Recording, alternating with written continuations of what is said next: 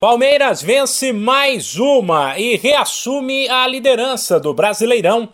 A vítima desta vez foi o Botafogo, atropelado no Allianz Parque por 4 a 0 pela décima rodada.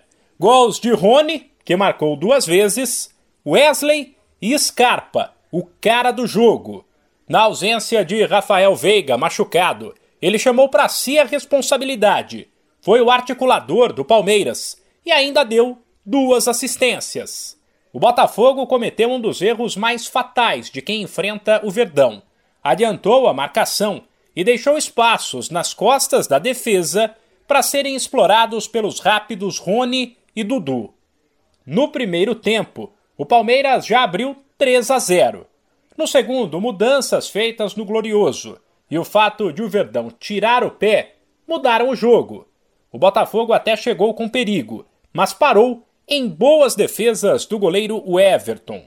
Agora o Palmeiras tem 19 pontos, a melhor defesa do Brasileirão, vazada cinco vezes, e o melhor ataque, que balançou as redes 17. Isso porque até outro dia o técnico Abel Ferreira era chamado de retranqueiro. O português, porém, não se importa e elogia bastante a postura do time. Dar os parabéns à consistência e à atitude mental dos nossos jogadores essa é a nossa identidade, é entrar no campo, é pressionar, é quando bola a atacar.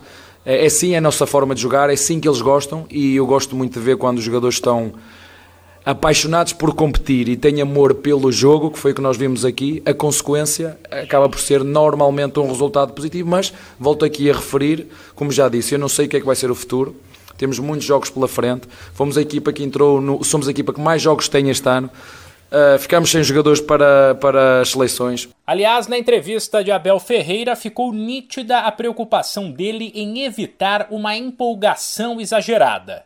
Para o treinador, 28 rodadas, que é o que falta para o fim do brasileiro, é muita coisa, principalmente em uma competição tão equilibrada. Faltam 28 jogos e se vocês têm dúvidas daquilo que eu vos digo em relação à competitividade do futebol brasileiro, Vejam a tabela classificativa. Só no Brasil é que é possível o último e ganhar a casa do primeiro. Só no, só no Brasil é que é possível. Em mais campeonato nenhum acontece o, o último e ganhar a casa do primeiro. São equipas super com, competitivas. E eu já vos disse, as pessoas, embora as pessoas não entendam isso, há muitos candidatos ao título no Brasil e só um é que vai ganhar. Portanto, se tivesse aqui 12 Guardiolas, ou 12 Clopes, ou 12 uh, Mourinhos, ou do, o que for, um, só um é que vai ser campeão. O Palmeiras volta a campo pelo Brasileiro domingo, fora de casa, contra o Coritiba.